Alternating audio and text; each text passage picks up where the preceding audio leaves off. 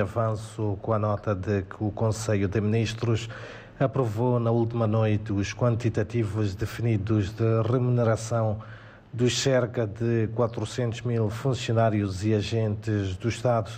à luz da implementação da tabela salarial única. Neste sentido, o salário mínimo da função pública registrou um acréscimo na ordem de 87%. Por outro lado, o Tribunal Sul-Africano adiou para o dia 26 ainda deste mês a audição de Ismael Nanji, acusado de ser o cabecilha, uh, o homem que lidera uma quadrilha que protagoniza raptos em Moçambique. A referida audição tem como principal objetivo abordar o pedido de liberdade condicional solicitado pelo acusado.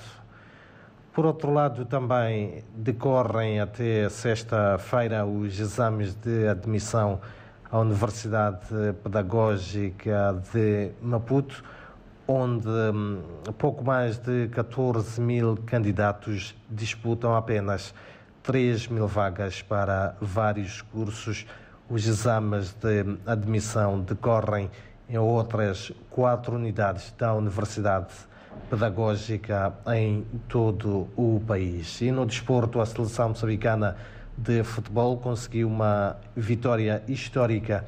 no CHAN, Campeonato Africano de Futebol um, Interno, que decorre em Argel, na Argélia, ao vencer na última noite a Líbia por 3-2 depois do empate um,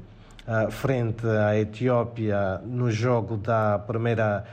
jornada, uh, os três pontos arrancados à Líbia podem assegurar a passagem aos quartos de final da equipa nacional de Moçambique neste Campeonato Africano das Nações, uh, reservado aos jogadores que militam nos campeonatos dos uh, respectivos países. São então estas algumas das notas de destaque para este começo de quarta-feira, de bastante calor em quase todo o país e na capital moçambicana a temperatura máxima prevista é de 34 graus.